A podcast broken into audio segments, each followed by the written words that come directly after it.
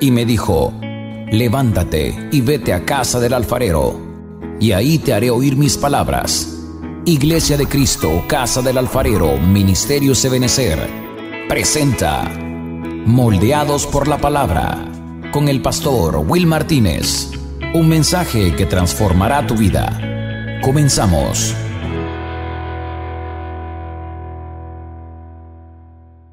Y hoy quisiera realmente tocar este tema que para mí es importante el poder, eh, como le digo, más que predicarlo, enseñar. Yo creo que eso me, pasa y es que tengo, gracias a la misericordia de Dios, más de 30 eh, años de haber conocido al Señor. Y en esos 30 años creo que Dios me ha permitido eh, poder estar al lado de hombres, eh, ministros de la palabra realmente, que me han instruido, me han enseñado, eh, de los cuales he aprendido y sigo aprendiendo aún. No conozco todo, me hace falta mucho que aprender todavía, muchísimo, muchísimo, muchísimo. no sé si es este el que lo dijo fue Escartes, un filósofo griego que dijo daría todo lo que sé por la mitad que no sé. No sé si fue él, pero eh, mm, bien interesante lo que manifestaba. O sea, manifestaba que era más lo que no conocía que lo que conocía y estaba dispuesto a dar todo lo que sabía, al menos por la mitad que no sabía. Entonces solamente la mitad de lo que no sabía era más de lo que sabía. No sé si ya lo enredé y lo hice bolas, pero yo sí me entendí. Pero me hace falta mucho, mucho que aprender, estoy aprendiendo todavía, eh, pero esto que yo quiero instruirle hoy en esta noche, en esta tarde, noche ya, son las seis y cinco, es algo, no es algo nuevo, no es algo nuevo, es algo que aprendí hace casi 30 años, se puede imaginar, y todavía sigo aprendiendo acerca de este tema, pero no es nuevo. Pero fíjese que como yo lo oí hace tanto tiempo, empecé a escucharlo, y hay algunos hermanos aquí que, pues, con los cuales yo me conocí hace casi 30 años también. Entonces yo pues doy por sentado que ellos también lo oyeron como yo lo oía y aprendieron de ese tema como yo también yo lo aprendí. Pero se me olvida que la mayor parte de la iglesia nunca quizás lo ha escuchado. Y a, veces yo doy por sentado que ya todos lo conocen. De repente hago yo mención en alguna prédica de algo y después que yo estoy allá en mi casa, yo ahí pensando, yo solito digo acerca del mensaje o viendo de repente la transmisión, va a ver cómo los hermanos de multimedia me enfocaron, si no me enfocaron muy de cerca, va. Y, se me miraba más la, el ministerio, ¿va? que, otra cosa. Estoy escuchando y yo digo, a ver, realmente a, sacarme los, los errores. No solo los, eh, pues, los errores de dicción, ¿verdad? Que muchas veces uno tiene, y empiezo a escucharme, escucharme, pero de repente digo, eso quizás, a saber si me lo captaron los hermanos, a saber realmente si, si lo habré dicho bien para que lo, entendieran, pues. Pero eh, una de las cosas que me doy cuenta es, quizás no todos sabían de lo que yo estaba hablando y a veces doy por sentado que ya todos lo conocen. Y ese es, lo que vamos a platicar hoy en esta, en esta noche. Y sabe, yo, eh, Dios había puesto en mi corazón, quizás llevamos, no sé, quizás un par de meses hablando de distintos temas, pero que al final confluyen en, lo mismo, que es la liberación, es la administración, que es la, libera, es la administración de nuestra alma, la liberación pues de nuestra alma. Y, y el Señor me ha venido hablando desde hace casi dos meses y hemos venido tratando de lo mismo, lo mismo, incluso en los discipulados, los martes empezamos a hablar acerca de la administración del alma. Pero sabía yo que iba a llegar el día en que yo iba a hablar este tema. No le puedo decir que quizás que aquí iba a concluir todo, no sé. Yo a mi parecer podría ser que sí. Hemos hablado por dos meses acerca de esto. Tal vez algunos de ustedes no sé qué tan conectados han estado durante estos dos meses que el Señor nos ha hablado de, muchas cosas, nos ha hablado de liberación de ancestros, nos ha hablado de la administración de los lomos familiares, eh, nos ha estado hablando de la administración del alma, hermano, de la confesión, mire, de tantas cosas. Y incluso estuvimos hablando en el ayuno, estuvimos hablando de la liberación de demonios también. Eh, y he visto realmente cómo Dios de pronto como que destapó algo, hermano, dentro de la iglesia, donde de veras em, destapó la, y, trajo como a luz la, verdadera necesidad de la iglesia, acá de la iglesia, de acá casa del alfarero, y como que Dios me permitió ver la realidad en la que la iglesia se encuentra, la necesidad de ser libres. Ahora, yo puedo ver la necesidad que, mi vida primeramente necesita ser libre y ver la necesidad, por supuesto, como pastor de esta congregación que Dios me ha puesto, ver la necesidad que muchos de ustedes, por no decir todos, tienen de ser libres y, y verdaderamente libres. Porque una cosa es ser libres, pero otra cosa es ser verdaderamente libres. Pero lo más importante es que usted pueda darse cuenta de la necesidad que tiene de ser libre y que Dios quiere hacerlo libre. Porque si el Hijo os libertare, dice la palabra, seréis verdaderamente libres. Entonces, y esa es mi oración hoy. Señor, revélale al pueblo la necesidad de ser libres, de ser desenchamucados, Señor. Aunque ellos digan que quizás no tienen ningún chamuco, Señor, Muéstrale, Señor, la verdadera realidad que puede haber en sus vidas. Y, esa ha sido mi oración, pero yo sabía que iba a llegar el día en que vamos a hablar de este tema. Y sabe, con algunos hermanos de pronto eh, eh, cruzamos algunas, algunas palabras, pero el jueves que Dios nos permitió viajar a, Esquipulas, el apóstol lo tocó también. Lo tocó y, y eso, sabe, me da gozo, me da paz, me da tranquilidad, porque sé que lo que el Señor nos está hablando acá es de parte de Él. Y estamos bajo una cobertura preciosa de mucha bendición y sé que las cosas las estamos haciendo en orden. Eh, y las estamos haciendo en un mismo sentir. Es el sentir que Dios está trayendo realmente, no sobre, solo sobre esta casa, sino sobre toda realmente el ministerio. Entonces, quiero que me acompañe, ¿verdad? Juan capítulo 13, Juan capítulo 13 versículos 8 en adelante. Vamos a leer del versículo 8 al versículo 15. Me dice un amén cuando lo encuentre. Quiero que usted lo, lo encuentre, por favor, lo lea conmigo hoy. Le voy a estar leyendo la versión 60. Y en, todo, en todas las versiones. En, perdón, en todas las citas que vamos a, a tocar. Juan capítulo 13, verso 8 al 15 dice de la siguiente manera, y Pedro le dijo, no me lavarás los pies jamás. Jesús le respondió, si no te lavare, no tendrás parte conmigo. Le dijo Simón Pedro, Señor, no solo mis pies, sino también las manos y la cabeza.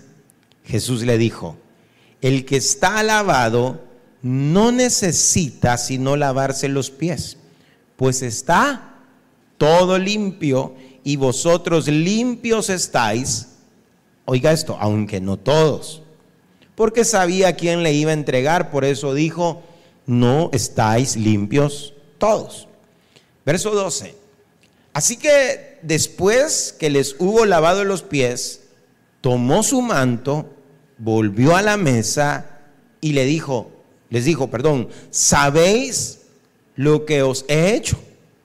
Vosotros me llamáis maestro y señor y decís bien, porque lo soy.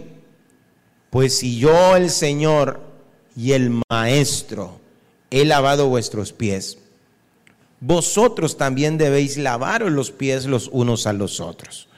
Porque ejemplo os he dado para que como yo os he hecho, también vosotros hagáis. Amén. Diga conmigo, amén. Quiero que me preste toda, toda su atención en estos minutos que vamos a hablar. Voy a tratar de ser conciso, preciso y bien macizo en lo que vamos a hablar, para que no queden, queden dudas. Mire, el Señor vino a escenificar sucesos terrenales para poder ejemplificar sucesos espirituales. Le repito esto, esto es clave para lo que vamos a ver hoy en esta tarde. El Señor vino a escenificar sucesos terrenales. Él realizó ciertos sucesos aquí en la tierra, pero para ejemplificar sucesos espirituales. Aquí lo que vino él a escenificar fue un lavatorio de pies, literal. Él lavó los pies literalmente a sus discípulos. Pero ese lavatorio de pies debe representar algo más que solo ese lavatorio literal de pies. ¿Me explico? Es decir, el Señor lavó pies literales, pero Él solamente quería ejemplificar algo espiritual, algo más allá de lavar pies, literalmente. ¿Por qué le digo esto? Porque hay muchas congregaciones que se quedaron con lo literal lavan pies literalmente, pero no solo aquí, sino en muchas oportunidades el Señor escenificó sucesos terrenales, pues, pero para poder Él ejemplificar sucesos espirituales. Ahora, ¿qué significó que Jesús lavara los pies de los discípulos? ¿Qué es lo que significó? ¿Qué era lo que estaba el Señor tratando de enseñarnos? Pues, como le repito, solamente fue una escenificación de algo terrenal para poder explicar algo espiritual. Entonces, debemos entender que aquí no está hablando entonces de una limpieza física. ¿Sí? Sí hubo una limpieza física. Pero el Señor no estaba hablando de una limpieza física. No estaba hablando de pies literales, ni estaba hablando de agua literal tampoco, a pesar de que hubieron pies y hubo agua pero no era la enseñanza. Mire, él está aquí lavando pies de una manera literal, está usando agua de manera literal, pero para hablarnos a nosotros de una limpieza espiritual, una limpieza a nivel de nuestra alma. Me doy a entender en ese punto, es muy importante. El, el Señor lavó pies o piezas literales. Utilizó agua literal. Pero él lo que quería era eh, darnos un ejemplo de traer hoy a este tiempo no una limpieza física, sino una limpieza a nivel de nuestra alma. Mire, Jesús aquí no estaba dando una clase de humildad, como muchos lo ven, porque muchos ven esto como que el Señor lo que está diciendo, ya ven, yo siendo el Señor, el Maestro, le lavó los pies, ustedes tienen que hacer lo mismo. Ay, sigue el Señor, la enseñanza que nos quiere dar ahí es de humildad. No, a pesar de que hay una enseñanza de humildad, pero no es la enseñanza principal a lavar los pies. Ahora, Él comienza a escenificar aquí algo qué sucedió en la eternidad. Empecemos por ahí. Si usted va unos versículos antes conmigo, siempre en Juan capítulo 13, pero leemos desde el versículo 4 al versículo 5, dice, se levantó de la cena, dice que Jesús se levantó de la cena y se quitó su manto y tomando una toalla, se la ciñó y luego puso agua en un lebrío y comenzó a lavar los pies de los discípulos y a enjugarlos con una toalla con que estaba ceñido. ¿Qué fue lo primero que hizo el Señor? Se levantó de la cena. Si estaban cenando, ¿dónde estaban? En una mesa. Quizás las mesas no eran igual que hoy, ¿verdad? Pero se levantó de la cena. Él se levantó y ¿qué hizo? Se quitó el manto ¿Y qué hizo después? Se tomó una toalla y se la ciñó. Tomó agua en un lebrillo y comenzó a lavar los pies de los discípulos. Es lo que está escenificando ahí es algo que sucedió realmente en la eternidad. ¿Sí? Porque la Biblia nos enseña, mire, a nosotros de que al momento que Él se levanta realmente de la, de la, de la cena, de la mesa, Él se levanta de la mesa y se quita su manto de maestro, muestra el momento en que Jesús, siendo Dios, no estima ser igual a Dios como cosa que aferrarse, sino que se despojó de sus atributos divinos, no de su deidad, porque él vino siendo Dios, si no, no hubiera recibido adoración. Pero él sí se despojó de algo y fue de esos atributos divinos, divinos, perdón. Eh, por ejemplo, Dios es omnipresente. ¿Qué significa que Dios sea omnipresente? ¿Puede Dios estar aquí y allá en Guatemala al mismo tiempo? Puede estar aquí en Guatemala y allí en Europa al mismo tiempo. Ahora, ¿Jesús podía hacer eso? No. Él se despojó de esos atributos divinos. Ahora, el momento que él se levanta de la cena y se despoja de su manto, estaba escenificando entonces algo que pasó en la eternidad. En algún momento de la eternidad vino él diciendo Dios, no estimó ser igual a Dios, sino que se despojó de sí mismo, pero dice que después de quitarse su manto, ¿qué hizo? Se ciñó una toalla. ¿Quiénes se ceñían la toalla y lavaban los pies en los tiempos antiguos? Los siervos, los siervos. No era cualquiera, no era el dueño, no era el, el, anfitrión, no era el padre de casa lo que lavaba los pies. Tenían siervos en las casas para lavar los pies. Entonces vino el Señor y se ciñó una toalla. Eso quiere decir que Jesús, además de despojarse de sus atributos divinos, no estimarse a ser igual a Dios, sino que Él vino y se humilló, tomó forma de hombre, pero también tomó semejanza de siervo. Y eso es lo que el apóstol Pablo nos enseña en Filipenses, usted me acompaña en Filipenses capítulo 2, versos 5 al 7.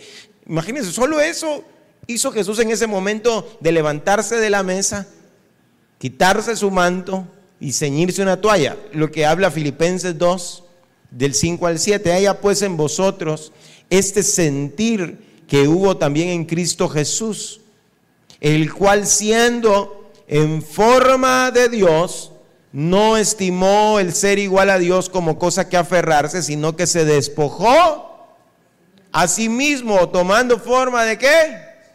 De siervo hecho semejante a los hombres.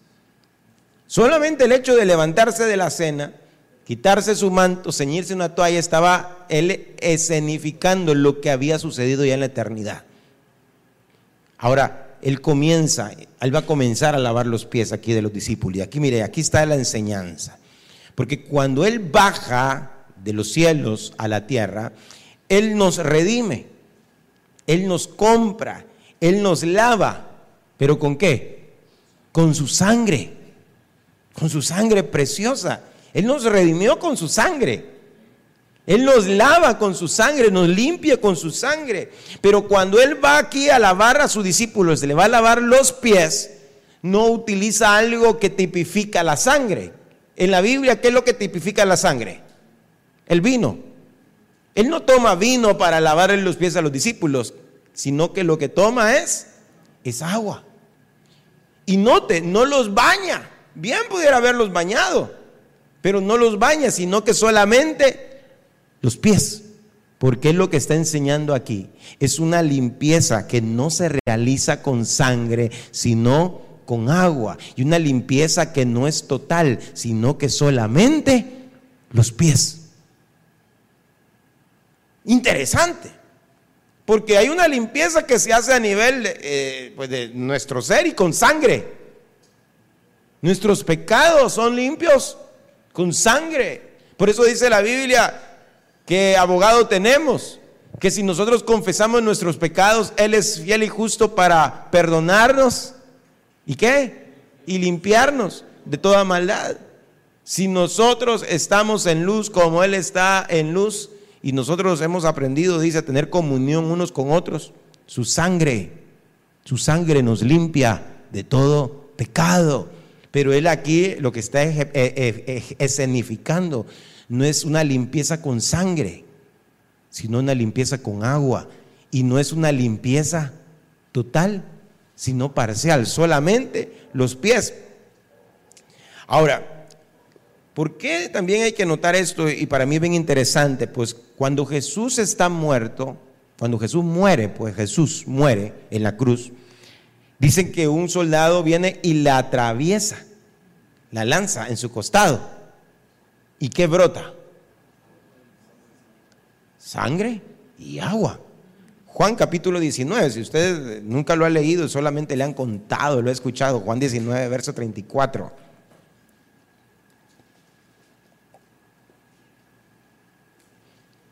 Dice, pero uno de los soldados le abrió el costado con una lanza y al instante salió qué? Sangre y agua.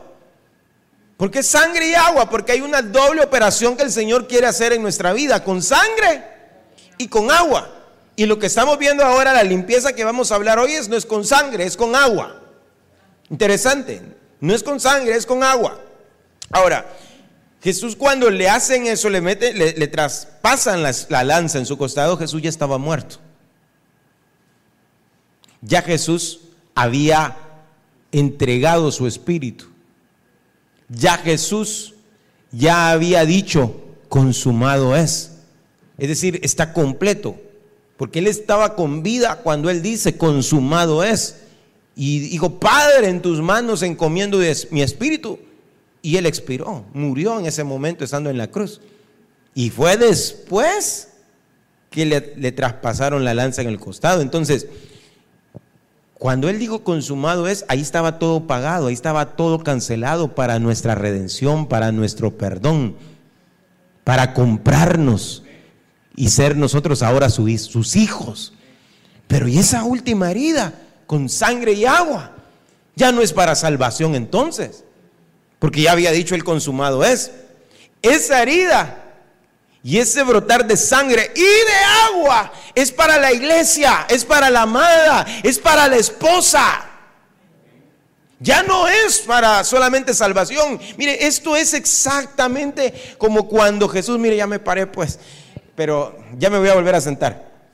Es como cuando Jesús está en la, en la cena, en la última cena, y él toma el pan, lo parte y le va a sus discípulos. ¿Qué les dice? Este es mi cuerpo. Que por vosotros, ¿qué entiende usted por vosotros? ¿Para los que estaban ahí o no? que por vosotros es partido, pero luego tomó la copa y dijo, esta copa es del nuevo pacto. ¿Qué? ¿Por vosotros?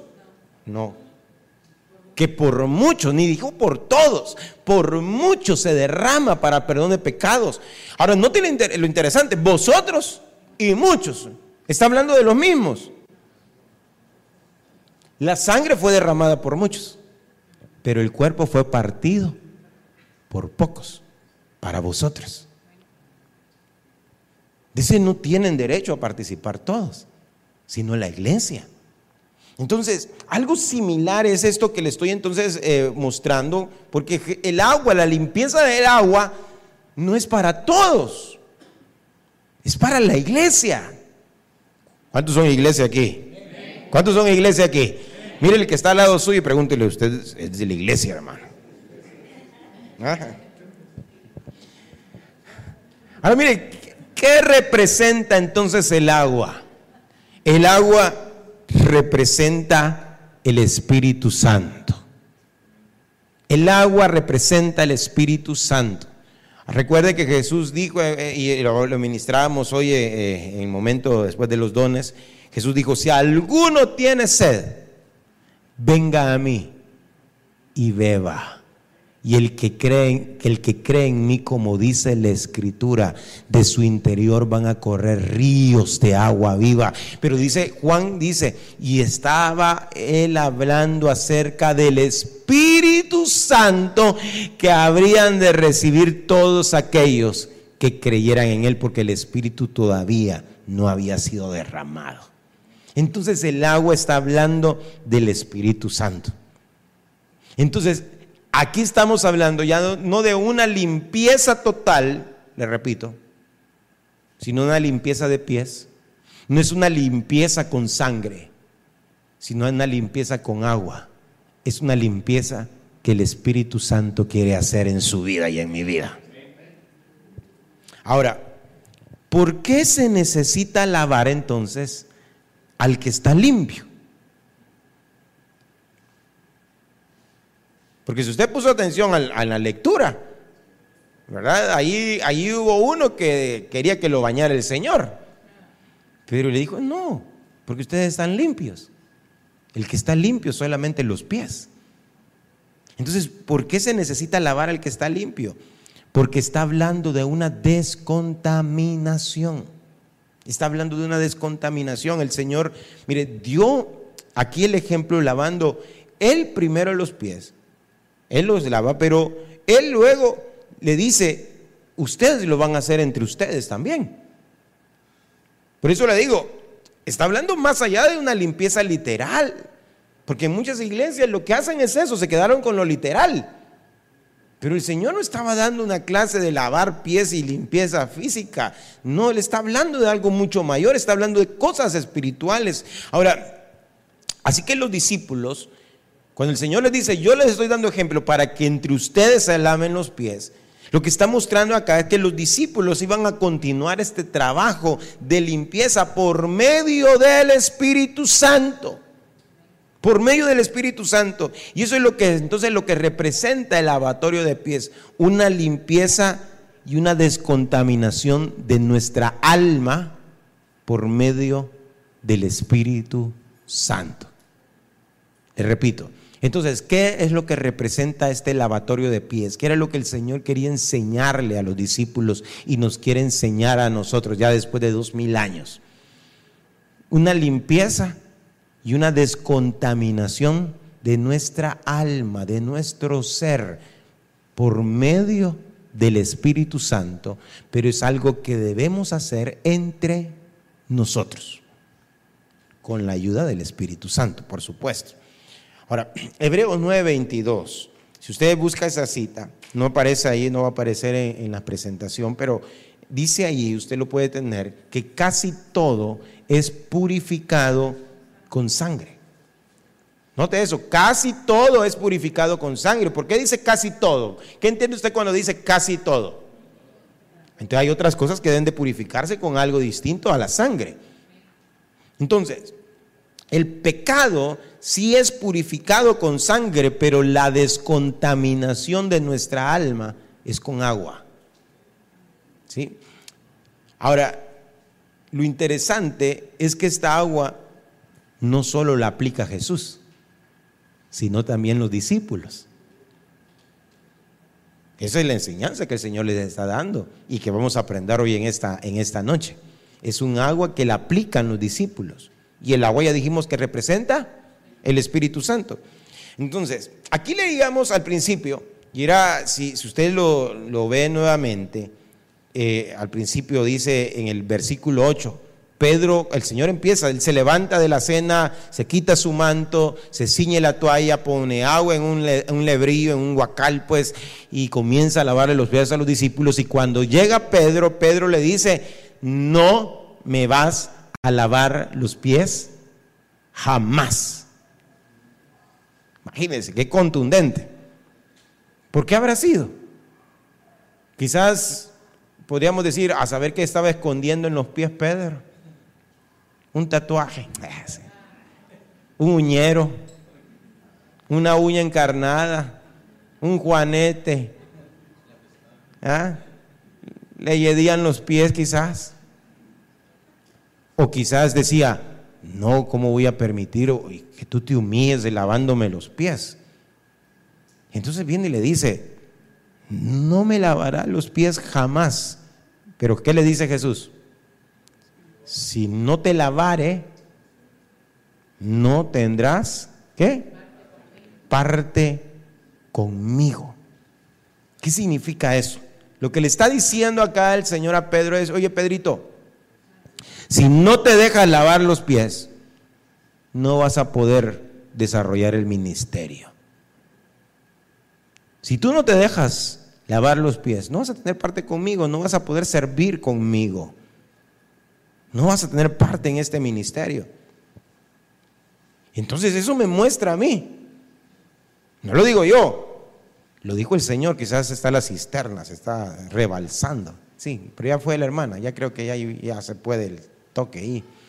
Entonces, ¿qué es lo que está diciendo esto? ¿Qué es lo que significan estas palabras? Mire, hermano, que todo aquel que desee servir a Dios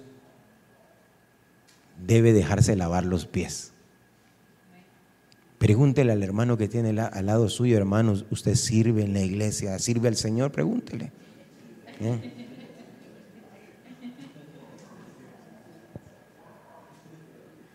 Entonces, si esa persona sirve, eso debería ser lo, lo, correcto, el orden, que también se deje lavar los pies. Es decir, ¿qué significa lavarse los pies? una limpieza y una descontaminación de nuestra alma, de nuestra vida. ¿Por qué? Porque no podría una persona servir a otros si primero no está permitiendo que su propia vida está siendo limpiada y descontaminada. Eso es lo que le está diciendo el Señor aquí a Pedro. Pedro, ¿cómo vas a venir a, ayudar a otros? ¿Cómo vas a pretender tú lavarle a otros los pies? ¿Vas a ayudarles a otros si, tú no estás permitiendo que lo hagan contigo primero? Ahora, es bien tremendo porque aquí eh, eh, Pedro, quien no se estaba dejando era del Señor. Imagínense que hubiera, hubiera sido Tomás el que le tenían que lavar los pies. Peor.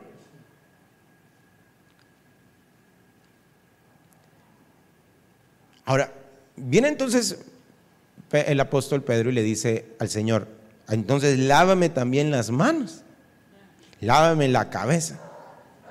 Y aquí el Señor le explica, no Pedro, el que está limpio. Uy, no fue el mío tampoco, saber quién fue. ya me conoce la voz. Dice, le dice eh, a Pedro, el que está limpio no necesita solamente lavarse los pies. Es decir, entonces, ¿qué significa estar limpio completamente? O sea, estar limpio, si, voy a leerle el verso literal, ¿cuál verso es? Si usted me acompaña, verso 10. El que está lavado no necesita sino lavarse los pies, pues está qué? Entonces, ¿qué significará estar todo limpio? Todo limpio significa haber nacido de nuevo. Eh, entonces, eso significa estar todo limpio. En este en orden de ideas que estamos viendo, eso significa. Por eso le dice, el que está todo limpio no necesita solo lavarse los pies. Entonces, ¿quién es, ¿qué significa estar todo limpio? Haber nacido de nuevo. Entonces le dice, no, si tú estás todo limpio, si ya naciste de nuevo, no tienes por qué nacer otra vez de nuevo, pues. No tiene que volver a aceptar al Señor otra vez. No, solamente, ¿verdad? Los pies solamente tienes que descontaminar tu andar. Solamente eso. Es decir, después de haber nosotros recibido a Cristo, después nosotros de haber nacido de nuevo, necesitamos una limpieza constante. ¿De qué? De nuestros pies, de nuestro andar, de nuestro caminar. Todos. Y si nosotros no quisiéramos realmente participar de ello, no podríamos tener parte con el Señor. Es decir, no podríamos servir. Entonces, esto es lo que está indicando. Es que el cristiano se puede contaminar después de haber creído en Jesús. El cristiano se puede contaminar después de haber creído en Jesús. Por eso la Biblia dice, creo que es en 2 Corintios capítulo 7, verso 1, dice, limpiémonos de toda contaminación de espíritu y carne. ¿Sí? Limpiémonos. Limpiémonos de toda contaminación. Eso es algo que debemos hacer constantemente, constantemente, diariamente. Entonces, debemos entender que a pesar de que ya hemos sido perdonados, que ya hemos sido redimidos, necesitamos ayuda para poder descontaminar nuestra alma, para poder nosotros limpiarnos de aquellas cosas, aquellas batallas, aquellas luchas personales que podemos tener muchas veces en la intimidad, en lo oculto, pero que sí las tenemos. Y Dios quiere que nosotros diariamente podamos ser limpios y ser libres de esto. Ahora, eso lo hace el Espíritu Santo, pero a través de discípulos. Discípulos. Entonces, ¿de qué estoy hablando hoy? De la ministración. Ese es el tema de hoy en esta. Mira hasta qué hora le vine a dar, ya después de casi 35 minutos le di el tema, ¿va? De la ministración.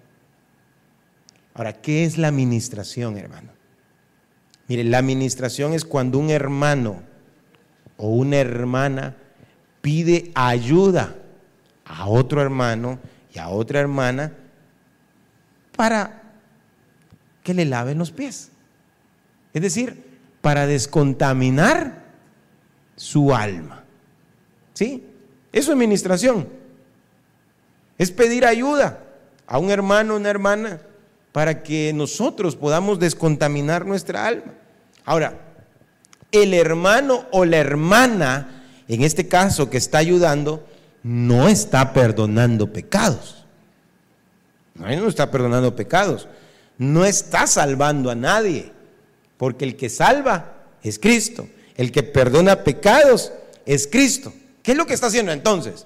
Ministrando lavando pies, está guiando al ministrado a descontaminarse. ¿Para qué? Para que ya no siga pecando, para que ya no siga en esa lucha, en esa batalla interna que está teniendo pues, en, su, en su corazón, en su alma.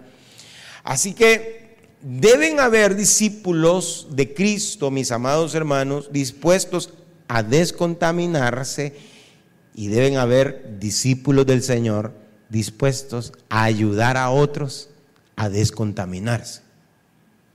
¿No doy a entender? ¿Sí? Discípulos dispuestos a descontaminarse. Y deben haber discípulos dispuestos a ayudar a otros a descontaminarse. Ahora, fíjese qué interesante esto porque no todos lo pueden hacer. El llamado y la invitación es para todos, eso sí. Todos aquí, porque el Señor no le dijo, ustedes se van a ministrar solamente a lavar los pies con Pedro y con Juan y Jacob, porque solamente ellos me dan testimonio. No, entre ustedes. Es algo que deberíamos hacerlo entre todos, pero por el sentido común no lo podemos hacer entre todos. ¿Por qué razón, hermano? Porque mire, ah, porque primero, si un hermano va a ayudar a otro a descontaminarse, debemos de saber que ese hermano también se está descontaminando él. Porque no significa que él no se ensucia los pies. Él también se ensucia los pies. ¿Sí? Por eso eso de pastores, hermanos, que están en iglesias y no tienen una cobertura pastoral, eso es peligroso. Que hay, que, hay pastores independientes eso es peor como aquellos que dicen que son evangelistas y usted le pregunta, ¿y usted de qué iglesia es? No, yo soy interdenominacional. A mí Cristo, el Cristo de la gloria me cubre, aleluya. Dice, no, esos son hermanos, esos son rebeldes, insujetos. Y lo mismo en, en una iglesia donde un pastor tiene que tener una cobertura, un pastor, para que también lo esté descontaminando. Porque ¿cómo va a pretender, hermano, un pastor descontaminar a, las ovejas si él también nos está descontaminando? O él es el, el super arcángel, para no equivocarse. Entonces, si van a haber hermanos que van a descontaminar, una de las cosas también que debemos cerciorarnos de que esa persona también se está descontaminando en su andar. Y eso es lo que a eso es lo que se refería Jesús cuando le dice a Pedro, Pedro, si no te dejas lavar los pies, no vas a tener parte conmigo. ¿Cómo vas a pretender ayudar a otros si tú mismo no estás reconociendo que necesitas ayuda, Pedro? Así que cada uno de nosotros debemos, uno, reconocer, hermano, por dónde ha caminado, por dónde estamos caminando, hemos pasado en algún momento y hemos ensuciado nuestros pies. Cada uno de nosotros debemos de reconocer lo que nos está perturbando también en este camino glorioso de la salvación y de la vida diaria. Cada uno de nosotros debemos estar reconociendo nuestras luchas diarias con las cuales estamos batallando, esas luchas personales que estamos teniendo día a día. Cada uno de nosotros, todos, todos. Y debemos de buscar ayuda, debemos de buscar descontaminarnos. Y de entre esos mismos que están buscando ayuda, que están tratando de descontaminarse, Dios va a utilizar para orientar, para aconsejar, para orar, para que den su tiempo, para ayudar a otros. ¿Cuántos quieren ayudar a otros? A descontaminarse. ¿Cuántos quieren lavar los pies de otros? Pues. Entonces eso significa que usted y yo tenemos que nos tenemos que dejarnos lavar los pies también. Porque no somos los impolutos, hermano, los que andamos en el aire y, hermano, no nos ensuciamos los pies, no. Todos, todos nos ensuciamos los pies. Entonces, hay discípulos que se están limpiando y a su vez ellos están ayudando a otros a limpiarse diariamente. Amén. ¿Estamos claros hasta ahí? ¿Estamos claros? Pregúntele, hermano, hermano, ¿usted le está entendiendo al pastor? Pregúntele.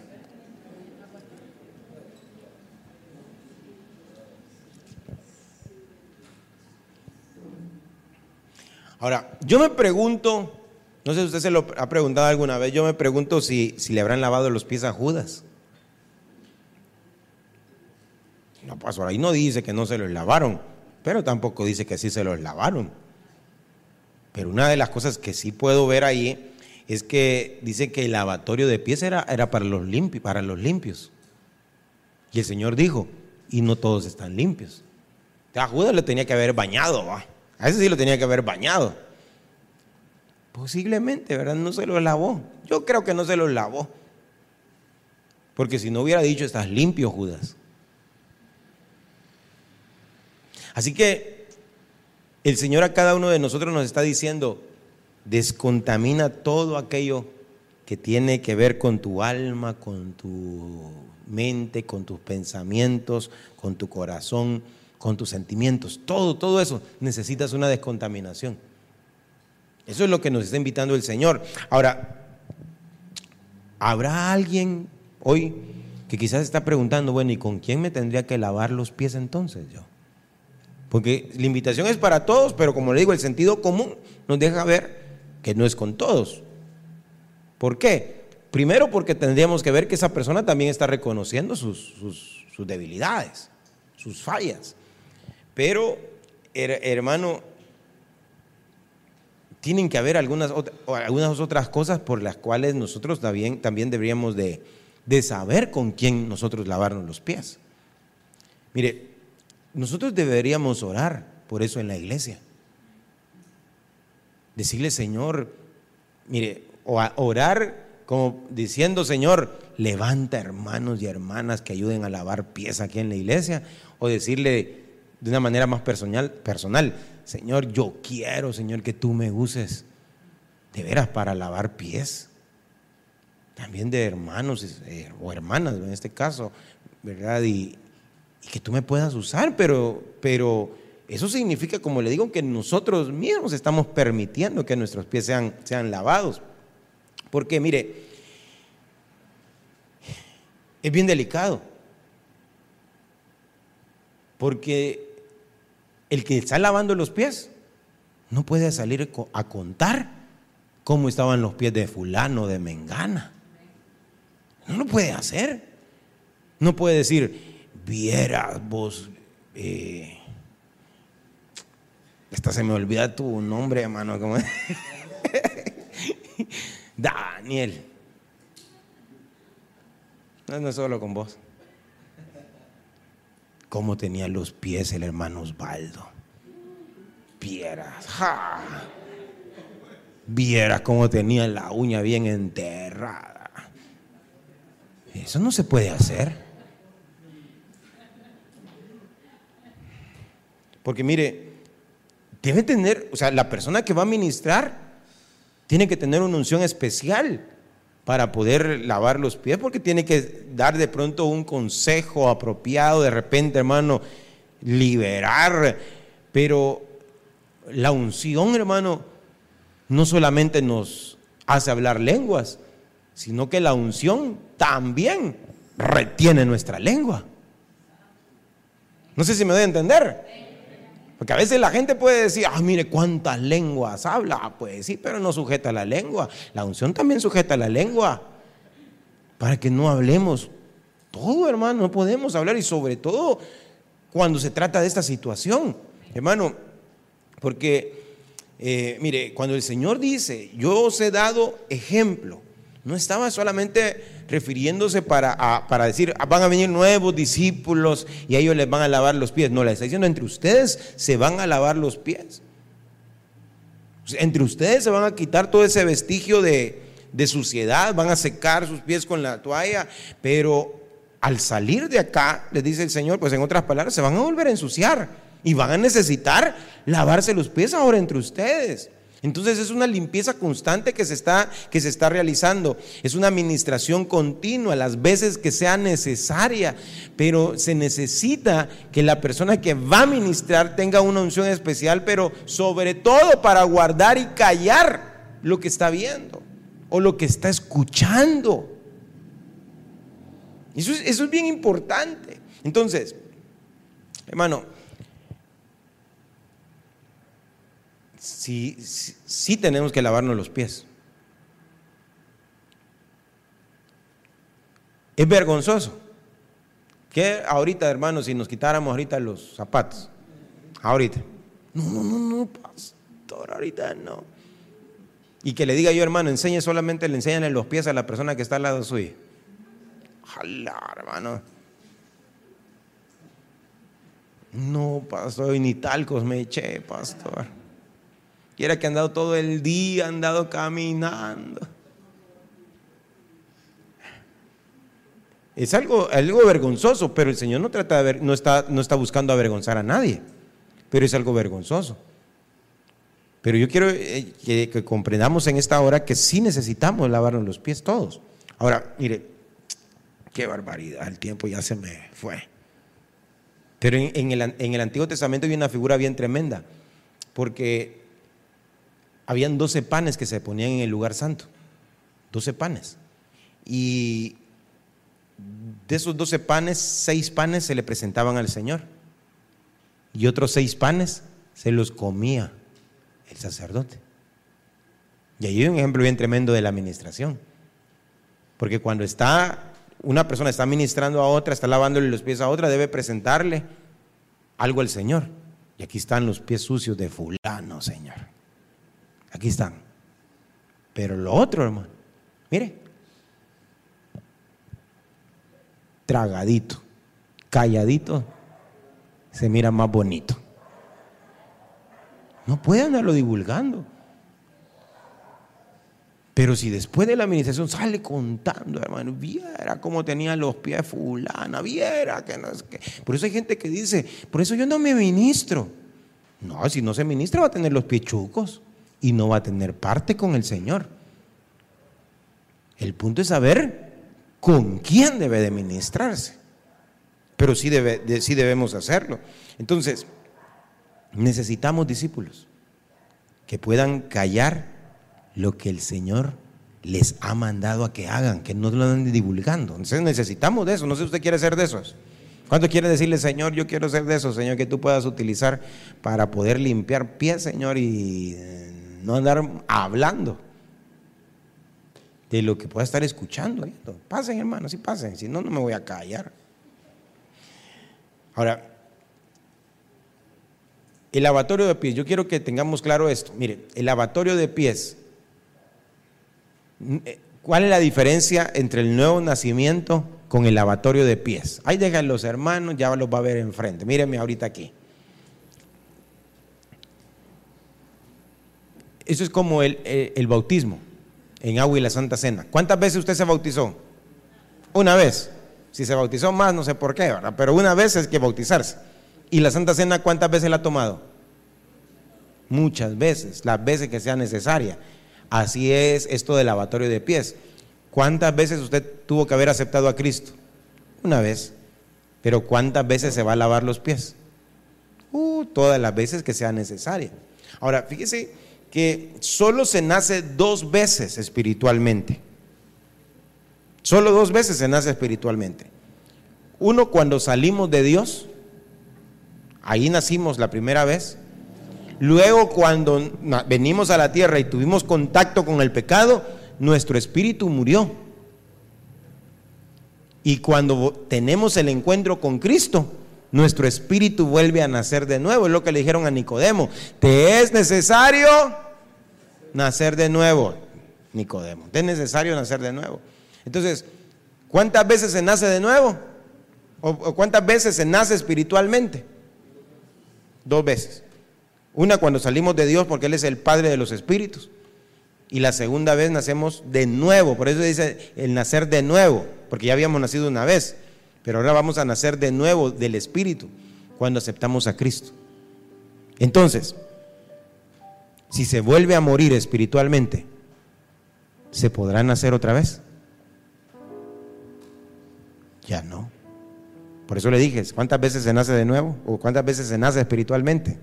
Dos veces. De nuevo, pues solamente se nace una vez. No se puede nacer de nuevo dos veces, ni menos tres veces. Entonces quiere decir, usted ya nació de nuevo, porque usted ya tuvo un encuentro con Cristo. Pero si usted se muriera espiritualmente otra vez, porque ya estuvo muerto una vez en delitos y pecados, y volviera a morirse espiritualmente otra vez, ya no puede volver a nacer de nuevo. Ay, que me puedo morir espiritualmente. Sí, sí, ya se murió una vez. Puede morirse otra vez espiritualmente. ¿Y cómo puede suceder eso?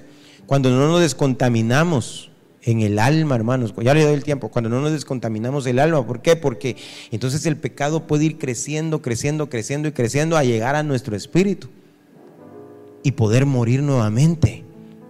Por eso lo que necesitamos, hermanos, es descontaminar nuestra alma. Hoy, luchar con aquellas cosas, bueno, o sea, ministrarnos, hablar aquellas cosas con las cuales estamos batallando en lo secreto, en lo secreto, y que muchas veces ponemos delante de Dios, pero la seguimos haciendo, la seguimos repitiendo, seguimos cayendo en el mismo error, porque si no hacemos algo ahí, ese, ese problema puede trascender a nuestro espíritu.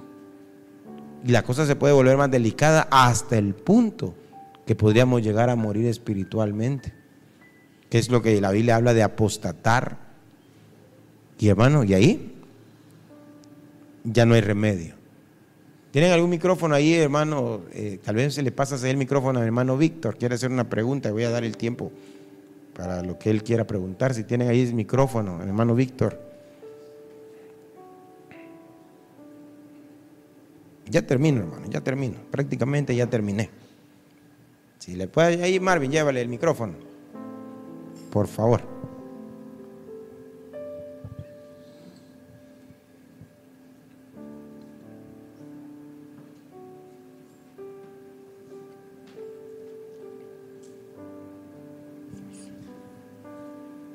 Tengo una duda, varias tengo. Pero una le voy a aceptar. Sí, varias tengo, pero las, apariencias engañan. Yo, yo tengo la duda si yo, yo le pido algo que me administre alguien de mis hermanos, porque me quiero descontaminar. Descontaminar es verdad. Sí. Y entonces este, y él, y le pido que me lave los pies. Y me los lava, y él no está descontaminado. Sí, no. ¿Qué sucedería? Primero, eso es lo que es la duda, ¿verdad? Ajá. Porque, como, como se dice, yo lo puedo ver que él está bien limpito y todo, pero tal vez no sea contaminado. Pero, pero mi fe es que él, él, él, él, ya está lavado de los pies, pero digo yo, y si no está lavado y me los lava a mí. Sí, gracias, gracias. Eh, sí, por eso tal vez le llegan a recoger el micrófono ayer al hermano. Tal vez algún hermano ahí. Guayito, haceme el favor ahí. ahí. está, gracias. Por eso le digo, es bien importante con quién nos vamos a lavar los pies. Y, considero que debe haber gente dentro de la iglesia delegada para eso. No es, como le digo, eh, delegada en el sentido, cuando hablo de delegada es que, nosotros pudiéramos decir, mire hermano, con fulano, con mengano, usted de pronto quiere lavarse los pies, yo tengo testimonio de ellos, que son personas que también se están lavando los pies y están buscando siempre ayuda, están buscando al Señor pero también son gente, son personas que tienen un dominio propio, que no son personas que van a andar hablando de la situación que usted pueda tener. Ahora, eso, eso sería lo mejor. Para que usted no ande y de repente diga, ah, con, con, hermano Jorge me voy a lavar los pies.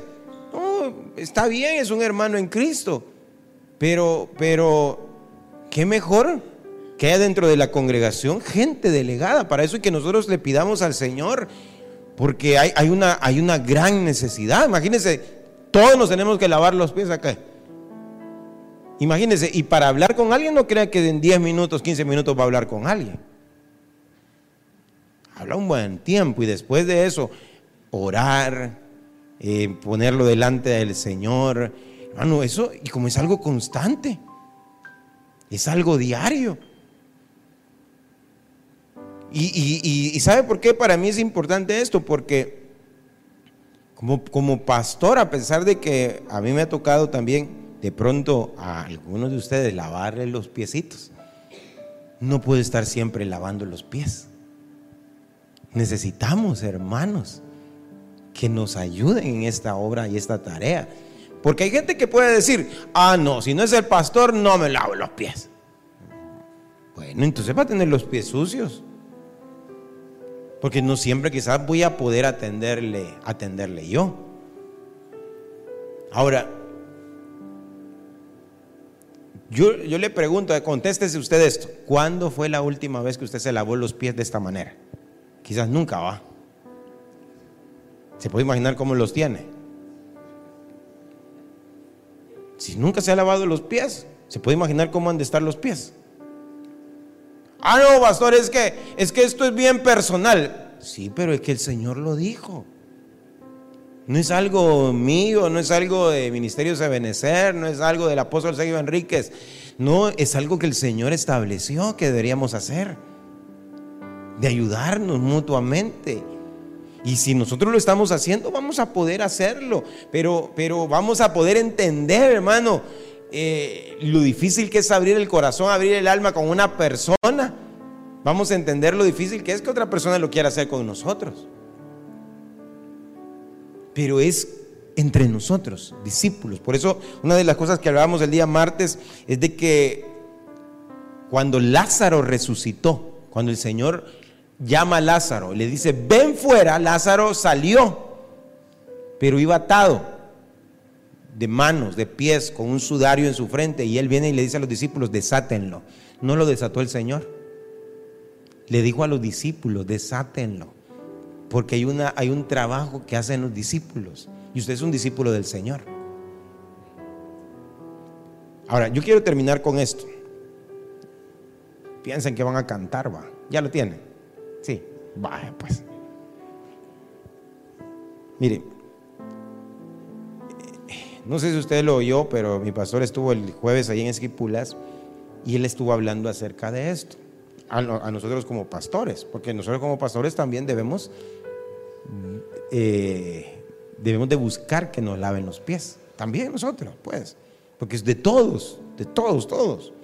Ahora, él compartía algo y, a mí me llamaba mucho la atención, porque él decía que él, él, al principio obvió nombres, después lo dijo, pero él decía que había un predicador muy famoso allá en los años 80, que salía todos los sábados a mediodía, y, él predicaba, era un evangelista, hermano, que mire, yo me recuerdo que mis papás lo oían también, eh, lo escuchaban, y quizás muchos de ustedes lo escucharon, era un hombre que tenía un don de Dios, que mucha gente aún inconversa les gustaba escucharlo, aunque no estaban convertidos, pero les gustaba escuchar, tenía un don bien especial. Yo medio me recuerdo de él, aunque después ya de convertido, como lo oía mencionar mucho, empecé a oír algunos mensajes de, este hombre, que todavía vive. Entonces mi pastor contaba el, jueves de que llegó a Guatemala, iba a llegar a Guatemala, era un, un, hombre pues americano, iba a llegar a Guatemala, Y él le pidió permiso a, su pastor en ese entonces para poder ir a escucharlo. Algunos le pidieron permiso. Y les dijo que sí, pero que él no iba a ir. Incluso a él lo habían llamado como un pastor muy de, las iglesias más grandes en Guatemala, lo habían llamado para que estuviera en el escenario, pues con un grupo de pastores y ministros en la plataforma donde este predicador iba a estar. Y él dijo, vayan, pero nadie vaya en nombre de Ministerio Sebenecer, porque a mí me han invitado, pero yo no voy a ir, yo no voy a estar allí. Entonces dice que él le preguntó, ¿y por qué? Le dijo, porque usted no va a ir quiero saber. Porque él no cree en la administración, algo que yo sí creo y lo enseño, dijo.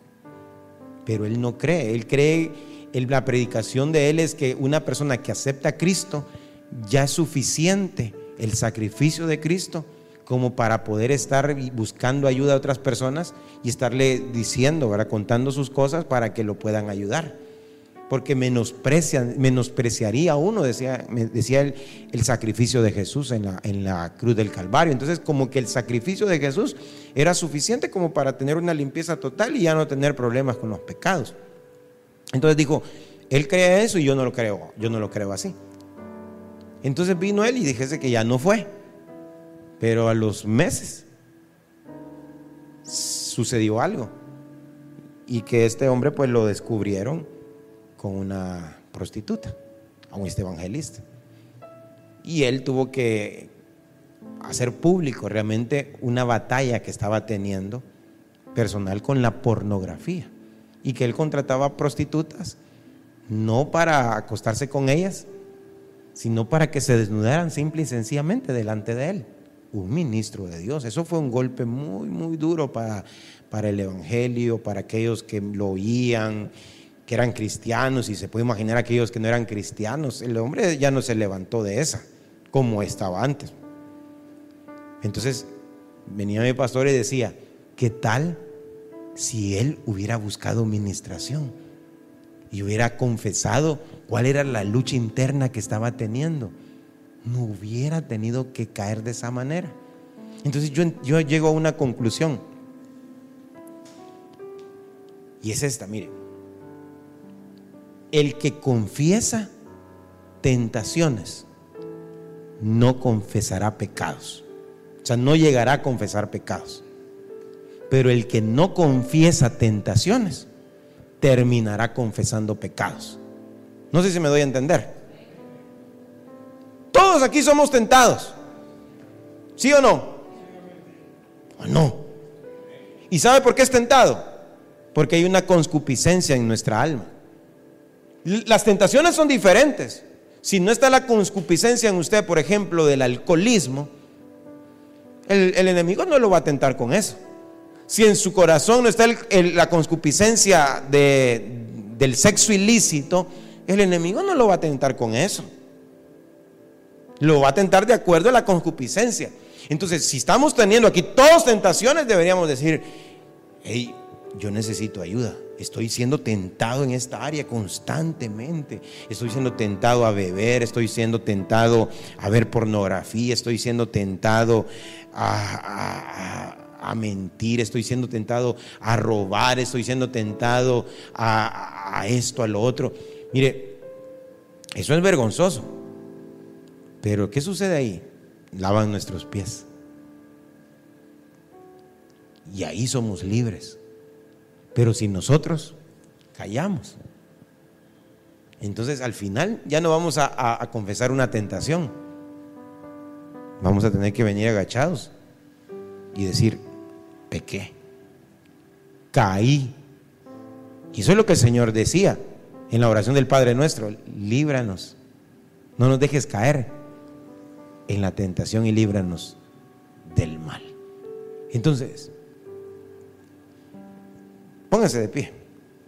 Mire, el Señor le lavó los pies literal a Pedro ahí, en Juan 13. Pero más adelante, le lavó los pies de una manera espiritual a Pedro. Le ministró el alma. ¿Cuándo? cuando el Señor lo fue a buscar y le preguntó, Pedro, ¿me amas más que a estos? Y Pedro le estaba diciendo, le tuvo que decir al Señor, te quiero, Señor. El Señor le estaba diciendo en el hebreo, en el griego, pero le estaba diciendo, agapao Pedro, agapao Pedro. Y, el, y Pedro le decía, le decía al Señor, fileo, curios, fileo, te quiero. No le decía, te amo. La primera pregunta fue, ¿me ama más que estos? Agapao, Petros, más que estos. Fileo, curioso. Apacienta mis ovejas, le dijo. Le dio servicio, porque le confesó que no lo amaba, que lo quería que no lo amaba más que todos aquellos, pero después le bajó la, pregunta un poquito. Vaya pues, Petros, agapao, agapao Petros. Fileo, cures. Fileo. Ah, pues apacientan que sean mis cabritas también. Y luego el Señor le dijo, Fileo Petros, de veras no me amas más que estos. No me amas tampoco. Pero de verdad, me quieres. Entonces Pedro se puso a llorar. Sí, Señor, fileo. Tú sabes todas las cosas. Te quiero. Y le volvió a dar servicio. Apacienta mis ovejas. Lo ministró en su alma. Lo liberó ¿Por qué? Porque lo acababa de negar en lo oculto. Pero el Señor lo liberó y eso es lo que el Señor quiere hacer con cada uno de nosotros hoy. Iglesia de Cristo, Casa del Alfarero, Ministerio Sebenecer presentó Moldeados por la Palabra con el pastor Will Martínez. Escríbenos a nuestro correo electrónico Visítanos en nuestra página web